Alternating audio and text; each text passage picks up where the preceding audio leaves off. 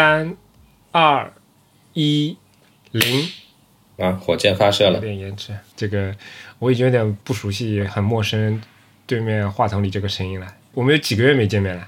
你问倒我了，两个月吧两个，月应该有的吧？有的。嗯如果大家看过我们的推特账号的话，应该知道啊，今今天也是很难得约上一次，给大家澄清一下，我们这组合没有解散啊，只是因为利昂最近确实工作比较忙，所以没有那个现身。只是被经纪公司雪藏了。你这个不是被雪藏吧？你这个是通告实在太多了，没有办法来呃那个录音棚来录唱片而已，每天都在外面奔波是吧好？了，让我熟悉一下。干货会过期，潮货会发霉，只有湿货历久弥新，温润你心。大家好，欢迎收听啊，多少周更新一期的 Anyway 点 FM 呢？我也不知道了。我是李昂，我是 J J，我们是一档在 Apple Podcasts、网易云音乐、小宇宙以及其他的泛用型播客客户端播出的设计、生活美学、数码科技相关的电台节目，欢迎关注。然后向你介绍本台的会员计划，还没决定好是否要付费，没关系，十四天试用期、X 轴播放器、催更、额外试听内容等官网会员的专享功能全部开放体验，支付九十九，全年失货不离手，支付一百九十九，会员名牌和纪念品不能没有。然后拉进会员群，交个朋友，详情欢迎访问官网左侧链接。我们的宗旨是让你的听觉更懂视觉。如果你喜欢我们的节目，感谢帮助我台转发传播，让更多可能与你一样好品味的人来到 Anyway 点 FM。你看，哎，业务还是很熟悉的。不得不说，确实是啊。那今天是一期特别中的特别节目，因为我们没有任何的主题啊，就是两个没有 没有相见长达两个月之久的主播叙叙旧，叙叙旧。其实今天是一期挺特别的节目，对吧？为什么特别呢？为什么？因为哎，那个明明现在已经是世界杯开幕式了，但我对这个世界杯不是很感兴趣啊，为什么？因为我我想看联赛呀。哎哎，说到世界杯，对吧？我一直都不记得了，你是比较喜欢哪支球队啊？英格兰吧，可能算是，哦，也不算喜欢吧，只是因为我平常只看英超，那大部分熟悉的球员还是英格兰球员，那可能也就关注的多一点。但其实我对世界杯没有特殊感情的原因，就是好像没有哪支球队说缺乏一个归属感。啊，对，缺乏一个归属感。哦对对对，你说的很对。比如说，我可能身边有很多人，他们喜欢德国足球的精神啊，意大利足球的帅气啊，或者说巴西足球的这种奔放啊，但是我好像我身上缺少这种偶像情节，或者说这个 我对曼联队太忠诚了，只能这么说。那你他妈的以前在惠普的时候踢那个嗯啊，就不能放点水吗？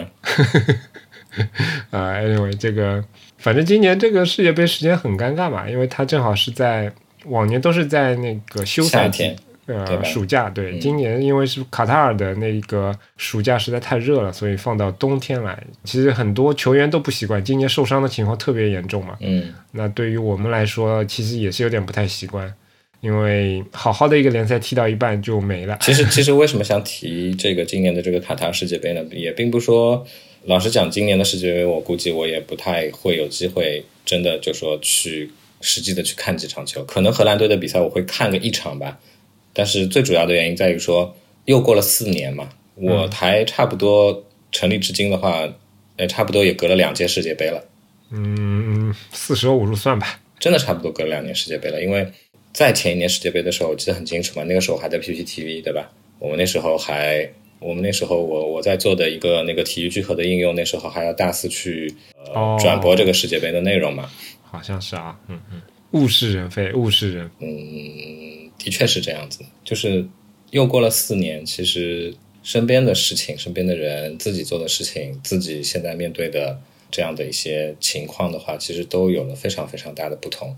呃，唯一目前看起来就是说还是比较正常的或者平稳的，就是 Anyway 点的 FM 了，对吧？虽然我也已经有 三期节目脱轨了。啊，脱轨脱轨。怎么今天节目一上来就有点伤感的气氛呢？本来应该是挺快乐的呀。还好吧，这个正式回归了嘛，对吧？对对对对对对对。从足球的世界跟伤感的世界回来啊，我们稍微聊聊一聊那个正经一点的事儿，正经一点的事儿啊。我有个很好奇的问题想问一下李昂啊，这个虽然你没有参加最近三期节目的录制，但是你有听过吗？呃，老实说，真的没有仔细的听过。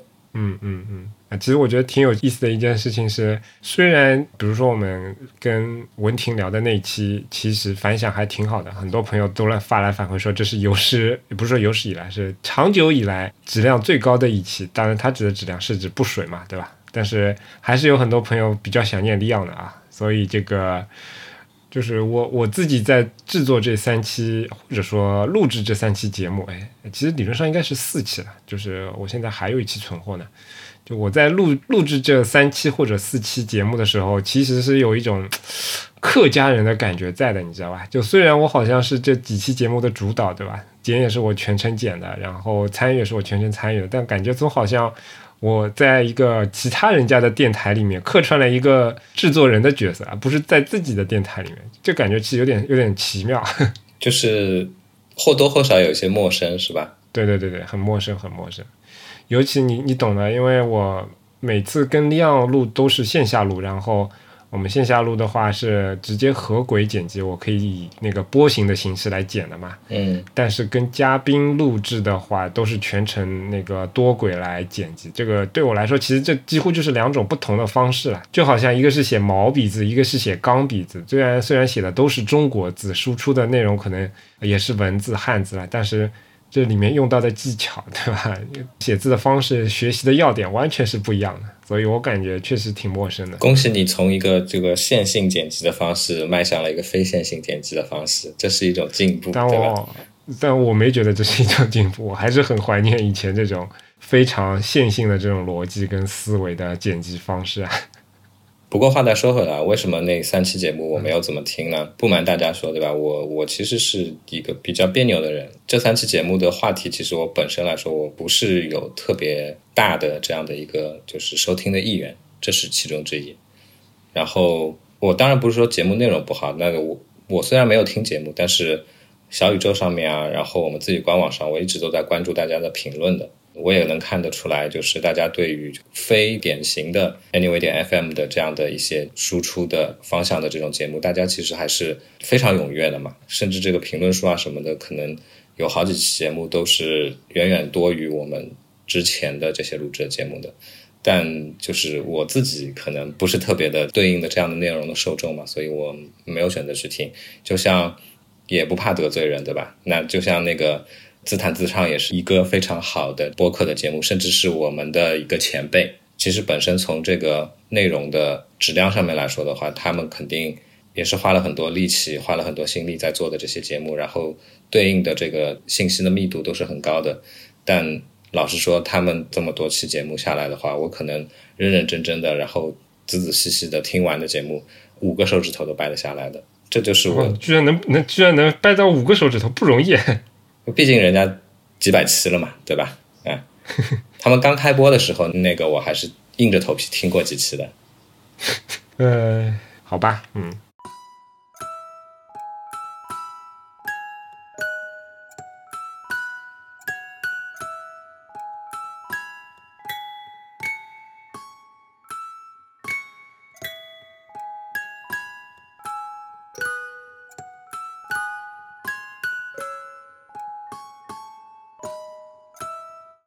说到这个做播客的感觉挺有意思啊，因为最近我我们不是在那个我们的 B 站账号上面上传了一个视频嘛，嗯，因为这是我们第一次做一个怎么讲，既不是直播录制的视频，然后也不是那种完全无脚本的现场的测评或者摸书的视频嘛，所以说。我在做这个东西的时候，其实有带一些播客的感觉在里面，但是当真的视频做出来之后，我总感觉有点别扭。这是一个做视频的新感受，就我觉得好像播客这种慢节奏的，然后水内容比较多的这种形式，好像放在视频里有一点不那么合适，就话有时候显得太多太啰嗦，然后节奏又有点慢。视频做出来之后，这个感觉我觉得还挺有意思的，挺神奇的。嗯。那你会不会就是在接下来的这段时间里面，再有想法再多做几期类似的这样的视频节目呢？这个我觉得这是一个值得讨论的问题啊。我觉得这个感觉是比较复杂的。首先，这个视频在做的时候其实就没有很高的预期，花时间也不是很长，大概夯不啷当加起来就花了两个晚上。嗯。但是在没有任何非常多的刻意的推广的情况下，其实这一期视频的播放量、点赞量超过了所有之前乱七八糟这种视频的总和的好几倍嘛。哦，是吧？对的，嗯。但是我感觉好像这并不是，这并不是我想要的，因为我在做这期视频的时候，我脑袋中设想的一个受众可能还是我们的听众，嗯，就是我们播客的听众，因为我感觉这一期的选题从内容上来讲，它不太适合在播客里面讲，因为聊的是小朋友看这些图标时候的反应，那当然需要结合这些图来看，或者这个小朋友的动作啊，以及这个语音。本来是很纠结的，因为我这个视频的脚本尝试写过，然后音频也尝试做过，但最后发现音频去做这个选题好像非常困难嘛，那所以就做了一期视频的尝试。但是当我发现这个视频后来包括点赞、包括播放量上去之后，吸引到的一些人其实是来自于 B 站的这些他给你做的一些流量的一些分发，然后他的受众可能来自于比如说。知识专区的一些观众啊，甚至是其他的一些相关视频的推荐过来的一些人啊，所以就说你的这种就是稍微觉得有一些不自然的这样的一些感受的话，主要还是来自于说得到的这些收听的数据的来源，它其实跟我们原先的听众的这部分的受群预期是有偏差，嗯，是对，有一些不同的，对吧？所以他们给到给到你的一些反馈，可能也跟你之前得到的一些反馈是。对对对，呃，有挺大不同类型的，确实，比如说我在我们的自己的受众播客的受众里面啊，大家会说啊，这个东西，比如说挺有意思，或者说小朋友视角蛮有意思。但是当这个视频后来点赞数慢慢变高之后，进来的一些听众啊，进你看我这个这个词就一直改不过来，对吧？就进来的观众他们会反复的说，这个大人话好多啊，你视频叫这个孩子眼中的呃图标设计，那你就让孩子多说话嘛。很多人都是有这样的一些评论。那我觉得，因为我我在做这个视频的时候，其实还是想把它作为我们播客的一个附属，嗯，或者说一个延伸，哪怕吸引到一些更多的受众，更多的。观众可能也还是跟比如说设计或者美学相关的这样的一些人群为主。那如果一个电台它可能它的播放量很高，然后然后这个视频可能受众也很广，但是一些受众的对象是不是是不是我能继续服务好的？其实我非常的不确定。其实其实还是那句话嘛，既不是买方市场，也不是卖方市场。我们做这个事情本身也就是为了去，其实说目的没有那么那么的明确，对吧？嗯，无非是说想在有空、有闲、有时间的情况下面做一点什么，然后呢，在做一点什么的这个过程当中，我们本身其实也是对于就是说会来去接受这些啰里吧嗦，然后又没有什么 特别特别的实质性的对你有帮助的这样的内容的这个前提下面进来听的人，其实是有一些预期的。那既然是有预期的，那同样也会有比较模糊的概念，会觉得说，哎，那。肯定也会有人不喜欢这种东西，对吧？但是不喜欢这种东西的话，其实老实说，心里面的这个第一的这样的感受就是你你爱听听不听滚。嗯，话说回来，我觉得我们以前也经常提到嘛，从以前写博客到播客的这样的一个转变，当时的受众的反馈，其实对我们来说是一个哎层级的跃迁，对吧？以前大家看到是冷冰冰的文字，那现在看到听到的是声音，那可能大家能够建立更强烈的一些。情感的纽带，但是我感觉到了视频这个频道之后，比如说我们以前做的那些视频，其实相对来讲流量上来讲没有那么多人，但是这次因为评论也非常多嘛，就我给我感觉还挺有意思的。就我以前可能看别人的视频，也不会特别，至少至少我本人啊，我不会特别关注 B 站视频的评论，除非比如说有谁啊说那个有什么信息在评论里面需要去找一下，然后可能会往下滚。大部分的视频我甚至不会意识到下面有评论这个模块在，但是我们自己的视频，你在 B 站上面主要看的都是那个跳舞区的，对不对？呃，不是这样，不是这样，不是这样。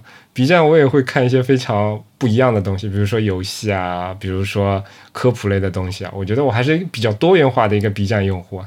那说回来，就是我感觉这些评论下面大家非常认真的讨论，还是挺让我出乎意料的。尤其你你知道的，就是 B 站的评论。不管是 PC 端还是说它的移动端，它的交互还是挺复杂的，也不能说交互挺复杂，而是说它的层级挺深的，挺傻逼的。我我觉得不能叫傻逼，就是它也是有很多权衡利弊。就是挺傻逼的。我举个例子，呃，你你先听我说完嘛。比如说那个针对我们一条热门评论下面的回复，就是评论的回复，对吧？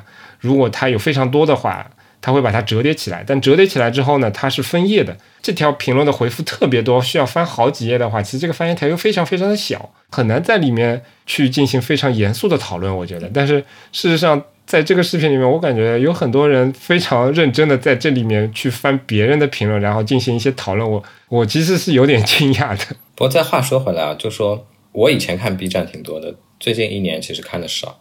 嗯，有一个很重要的原因，也就是因为说，其实我觉得他的客户端有很多东西，我真的觉得挺傻逼的。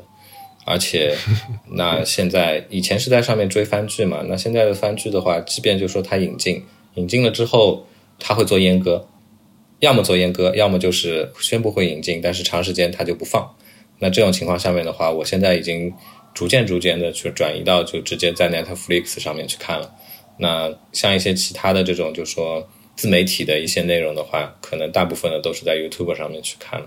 所以哔哩哔哩对我的就是意义的话变得越来越轻了，这是一方面。还有就在于说，我会觉得说现在可能是因为我们现在的生活节奏越来越快嘛。B 站它当然主要的内容的载体还是一些中视频，对中长类的这样的一些视频，对吧？虽然它也是中长类的视频，但是视频的内容、视频的受众，然后跟像以播客为代表的这种。我觉得它应该叫做前移动互联网时代的遗老遗少的这样的一些 这种平台类的这个内容相比的话，就两拨人其实是很不同的，非常非常不同。我们的这个生就是生活在这个移动互联网下面，生生长在移动互联网下面，然后他的原生接触的就是视频类的这样内容的这些受众，他们对于内容的这个就是挑剔程度或者说是耐受力，其实跟。呃，我们这种就是跨了一个时代的这样的人相比的话，其实其实真真的挺不一样的。所以，所以你也可以看到，在评论区里面，有些评论的我本身就是觉得，哎，这个词不好讲。其实这不仅仅只是 B 站上面了，那个 YouTube 上面也是这样子的。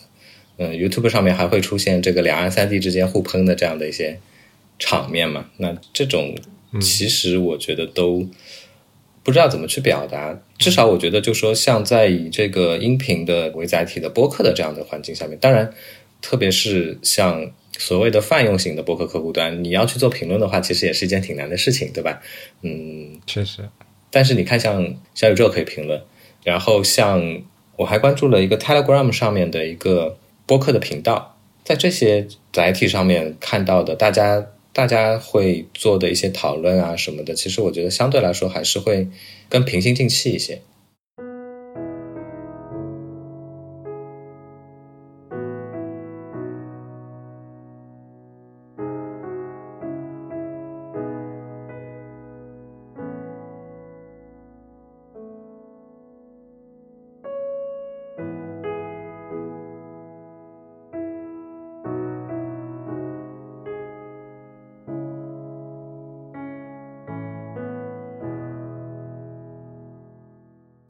我再转回来啊，其实我最近这个视频做完之后，还有一个挺好的印象，就是关于做视频的这个工具。我我先说一下背景啊，我以前可能剪辑视频的经验不是很丰富，但可能还是会用过一些工具，比如说我之前用的比较多的是 Final Cut Pro，在公司里面也用过之前很早版本的剪映。但是这次在用剪映之后，发现，哎，这个啊，我觉得对于国产这些视频类工具的使用，我觉得印象还是挺不错的。很多东西做的都已经挺到位的。剪映是什么？剪映是那个抖音这边出的视频剪辑工具，它不是那种傻瓜式的视频剪辑工具，而是那种基本上可以对标 FCP 啊这种量级的产品。相对来讲，这个产品毕竟也也还是比较年轻嘛，有些东西还是不完善，功能没有强到 FCP 那种什么样的东西都有。但是基本上绝大部分 FCP 能干的事情，它都已经能做了。作为一个相对来说业余的这样的一个剪辑师来说，而且有很多东西它甚至会。做得更好。举个例子，非常简单的一个例子，就是苹果自家的视频，现在都是那个 HDR 的嘛，对吧？你手机上拍完的 HDR 视频，假如你要把它放到一个 SDR 的这样的一个格式的工程文件里面。或者说你要做一个 HDR 格式的这样的一个工程文件，然后把这个 HDR 的文呃文件放进去，然后正确的读取出这样的一个东西，其实相对来讲都是苹果自家的生态系统嘛，就苹果应该理应自己做的更好嘛，对吧？但事实上，这一个我前面前述说的这个操作，你在剪映上其实是会更流畅一点，它会给你。考虑的更周到，但我理解可能这个东西 CP 上面反而更复杂。我我理解这个东西可能还是在于说，就是受众不同，然后造成的一个很大的原因。像 Final Cut Pro 也好像以前的这种 Premiere 也好，你说的很大很有道理。它它面向的其实并不是，并不是纯粹的，比如说用 iPhone 去做这个拍摄设备的，然后去发布去做这一类视频内容的这样的受众嘛。它有非常多的历史包袱。是的，是的。前面说的确实啊，就是我的身份就是非常显著的，对吧？就是一个非常业余的这样的一个剪辑师，然后包括其他的一些素材，我觉得这个就更不用说了。就 FCP 你默认装完，其实 基本上没有什么素材嘛，对吧？但是剪映里面的这些素材，我觉得已经到了一个怎么讲啊？至少是。极大的降低了你做各种类型，不管是那些非常烂俗的也好，还是说相对来说有一点 taste 的这样的一个视频，我觉得都已经是一个很好很好用的这样的一个东西了。它里面包括的东西不是单纯的说那那些啊一个字跳下来的动效啊，或者说一个滤镜啊，而是一些非常整合的一些各种维度，然后包括有各种信道，对吧？包括声音，包括音频，包括动态的一些文字啊什么的。其实我觉得整体来说体验还是已经很好了，嗯。说到这里，我有一个有一个地方可能想要就是问一下你，那嗯什么原因会让你去用剪映呢？你是怎么想起来会去用这个玩意儿的呢？就是因为前面那个 HDR 的问题。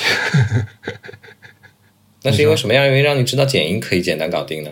我不知道剪映可以简单搞定啊，我只是在那个 FCP 操作了几遍，我觉得比较麻烦，之后剪映里面随手拖了一下，发现诶可以，然后我就用下去了。呃，原来是这样，但是。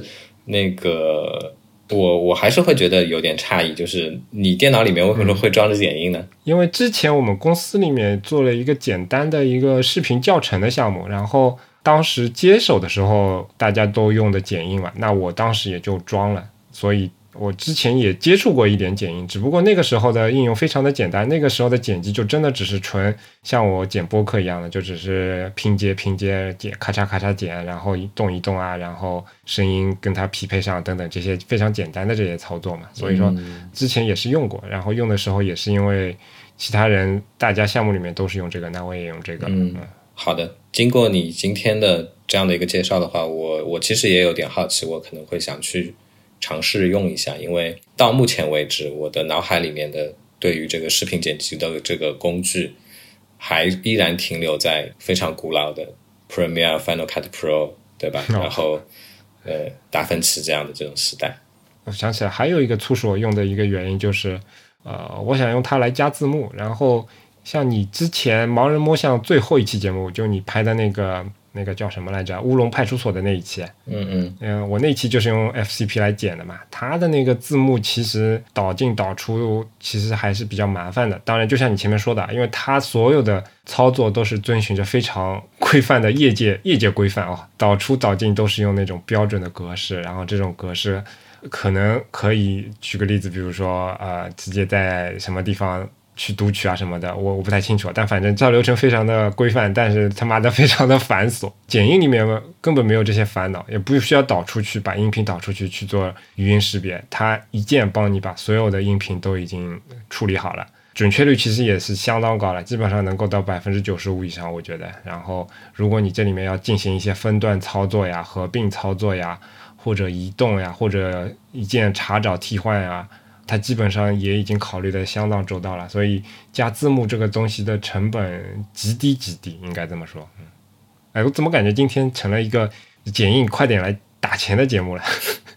好整，你这个回归现实，人家会在乎我们这点播放量吗？哎，其实我觉得还有一点，这点我其实还挺开心的，就是现在这些国产软件还挺自信的一点，就是说，像以前如果国内出一个这样的一个视频工具，对吧？他一定要，要么让你付费，对吧？要么让你，比如说片头片尾一定要加一点他官方的这个片头片尾来露出他们的品牌啊什么的，对吧？但是现在这些产品确实就他们自己的定位看得出来，就是我不是来小打小闹来抢你这么点流量，然后什么样的，我就是真的就是对标 FCP 来做一个强大的，甚至能够在业界内成为一个规范的这样的一个软件，能看得出来这种自信心，我觉得还挺好的。嗯，你刚才在说那一段的时候，脑海里有画面，什么九九幺短视频什么的。呃，差不多，差不多是这样的，是这样的，嗯。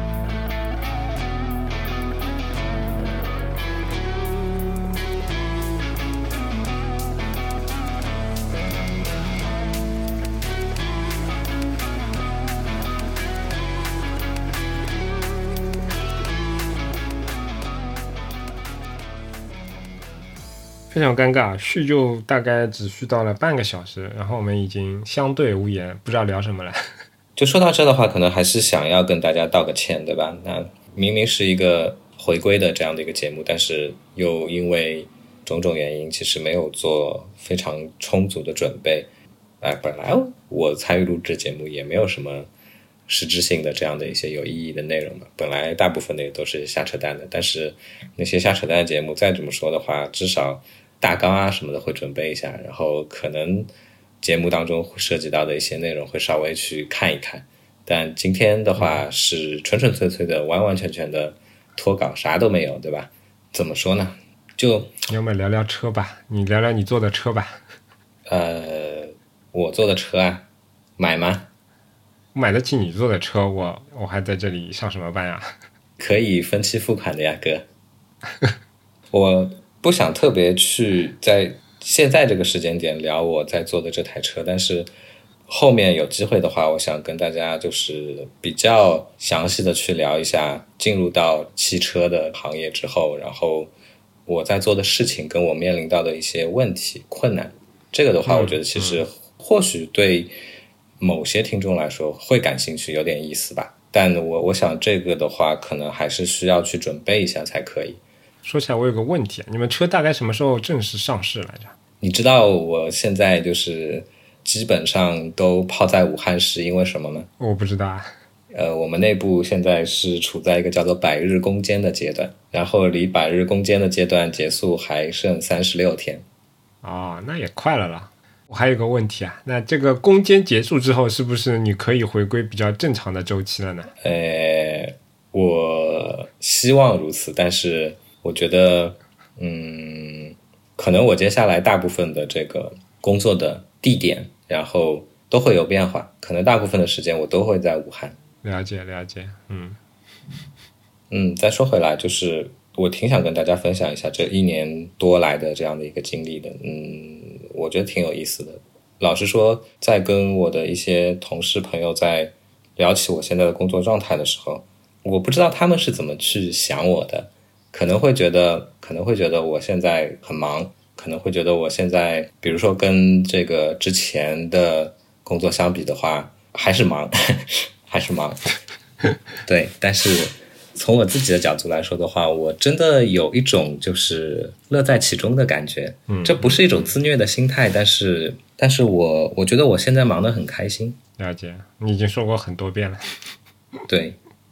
我很长时间以来都没有办法直接的去参与真正的，就是说设计执行阶段的这些工作了。但是呢，我现在在做的事情呢，又会让我间接的体会到在做设计执行工作时候的种种的这样的一些乐趣。嗯，因为我发现说，现在无论做什么样的事情，然后无论去处在什么样的一个阶段，都需要。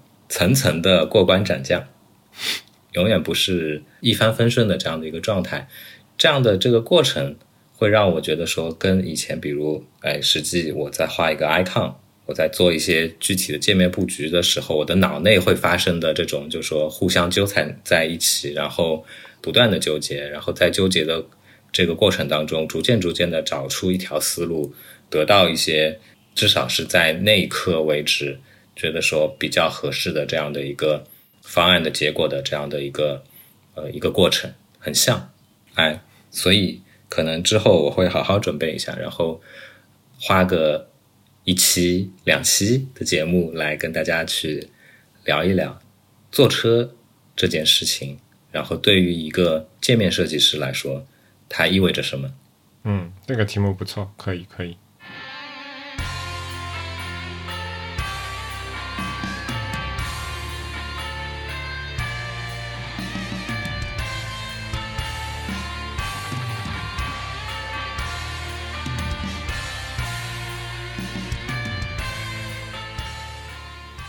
再水点时间，对吧？跟大家聊一些这些呃一些鸡毛蒜皮的事情吧。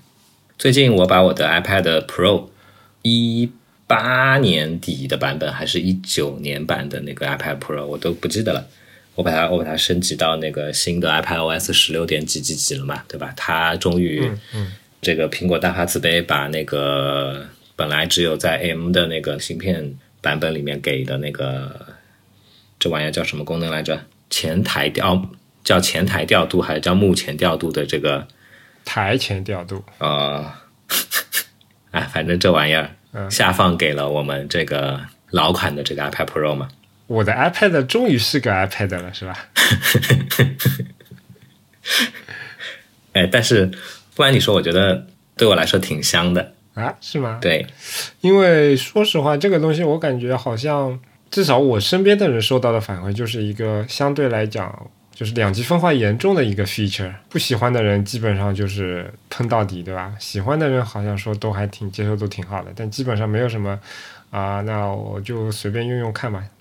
好，好像好像挺少。你那那你觉得为什么好用呢？因为它现在可以一个屏幕多开 N 个应用嘛，然后这个应用的这个每个应用的 view view 之间，它其实现在相对来说是可以比较自由的覆盖、拖动、拖拽。那嗯，就是就至少从多任务这一个事情的角度来讲。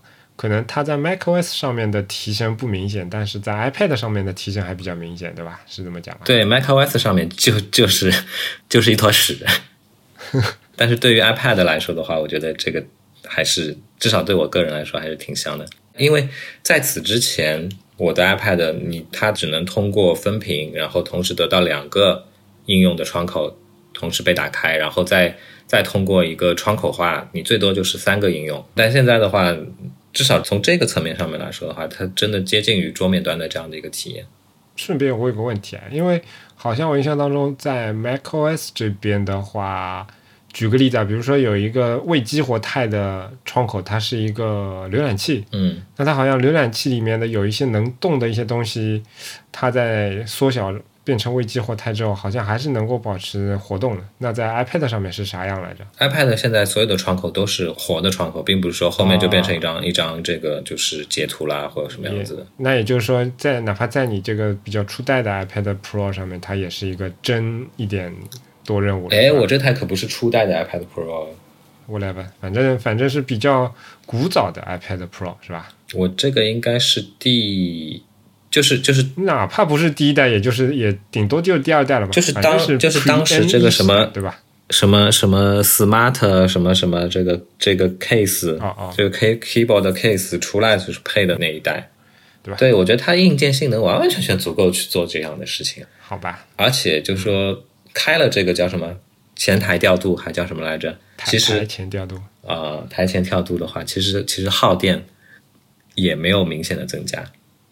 了解，嗯，因为原原来就很废。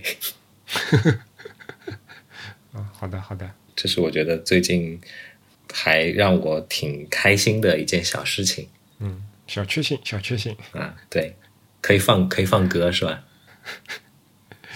啊，说起来小确幸，我觉得我最近也有一点小确幸，可以分享一下。嗯，你说说看。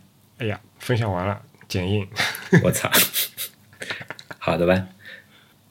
还有一个小确幸，我终于把我的那个开发工具从那个已经被 GitHub 官方给 discontinue 的那个 Atom 上面转到了业界比较主流的 VS Code 上面啊，那个还挺香的，还是挺香的。好的，嗯完全不感兴趣。但我觉得这个个人选择其实没有什么可聊的，但是我觉得这里面背后的一些逻辑，我觉得还挺有意思的。因为我以前也说过嘛，我之前坚决。坚持在 Atom 上面的原因是我感觉 Atom 的 UI 是一个设计师设计出来的，VS Code 的 UI 可能说句冒犯点的话，它可能也还是有专门的 UI 设计师去设计的，但我感觉它的话语权不是很强，就它所有的至少它的默认的这个 UI 的这个逻辑给我的感觉好像很符合我印象当中程序员的刻板印象，就是什么东西都得加强一下，对吧？然后如果要做区分的话，他们只会用颜色来区分。这就导致整个界面显得不精致，就花花绿绿的，然后重点不是很清晰。但是后来我大概花了一周的时间，发现啊，VS Code 比较香的原因，可能还是说它虽然初始的 UI 显得比较的笨重啊，对吧？但是它其实可调的东西还是多的非常可怕的。当我把所有的这些我觉得太花哨的东西，我觉得层级不够明确的东西，都把它给调顺了之后。也就是我，当我把它改成了 Atom 的样子之后，好像还是可以用的。嗯，这个这个话题我完全插不上嘴。老实说，这也是可能我最近在工作当当中的一些感受吧。因为我现在做的这些产品，其实它也是面向于非常非常倾向于开发者的这样的一个工具嘛。嗯，其实，在做这个产品的时候，产品跟开发者以及我们的目标用户的假想中的目标用户的这类人群，其实怎么去定位啊？然后怎么去思考这些逻辑？我觉得也是一个挺挺有意思的一个一个方面。嗯，但从 VS Code 的这个 UI 上面，其实能够看得出很多我我平常纠结的一些点，或者说我平常呃跟跟大家讨论啊，或者说没没有没有讨论过大家等等的这些。那些小小的细节，这样还还挺有感触，挺有感触的。嗯嗯。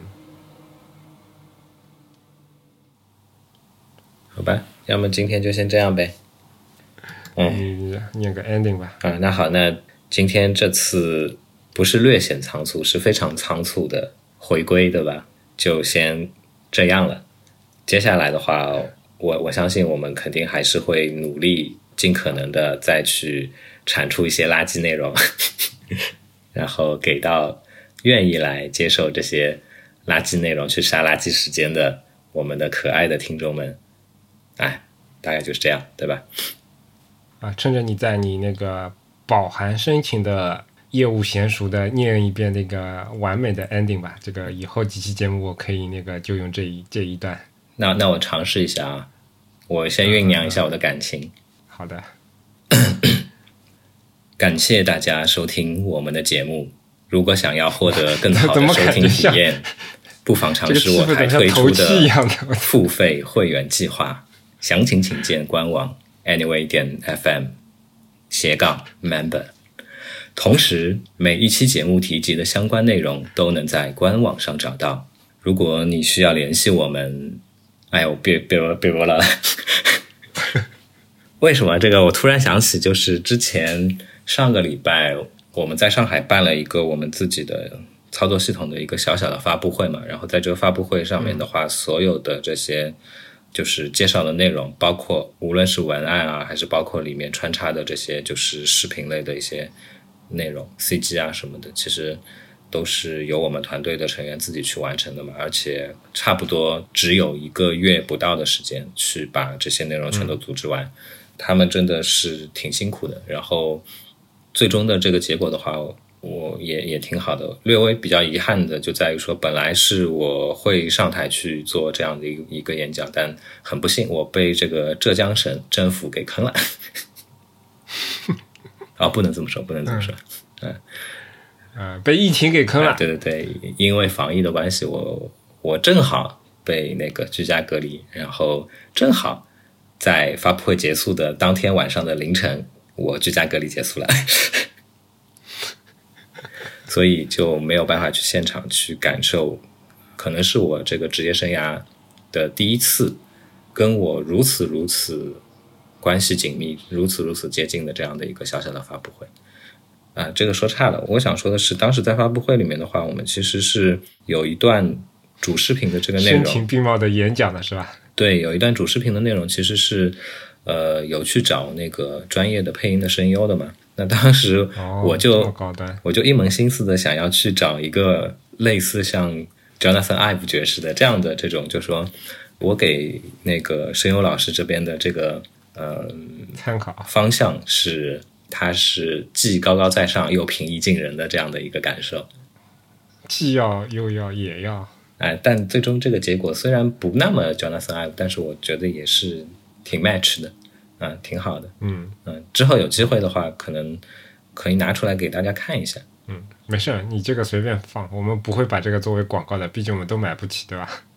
好，那个可以在官网 anyway 点 fm 上留言，也能通过邮箱 hello at anyway 点 fm 来信，在推特上搜索 anyway 点 fm 即可找到我们的官方账号，上面会不定期的发布一些即时消息，欢迎关注。我们努力的目标是让你的听觉更懂世界，欢迎大家通过各大泛用型播客客户端、网易云音乐、小宇宙上搜索 anyway 点 fm 找到并订阅我们。原先的我们那个就是补充 anyway 点 fm 的这样的一个呃服务，对吧？我们近期可能是会有一次有一次小小的调整，对于它的这样的一个呃品牌露出的小小的调整。之后呃，我们的这个服务的话，它会更名为 anyway 点 now，哎，是叫 now 是吧？对对对，？OK，嗯。来自我们主编可露亲自的命名，anyway 点 Now，嗯，安妮薇看看，随便闹。啊，随便闹，好，那就先这样吧，好，拜拜。拜拜。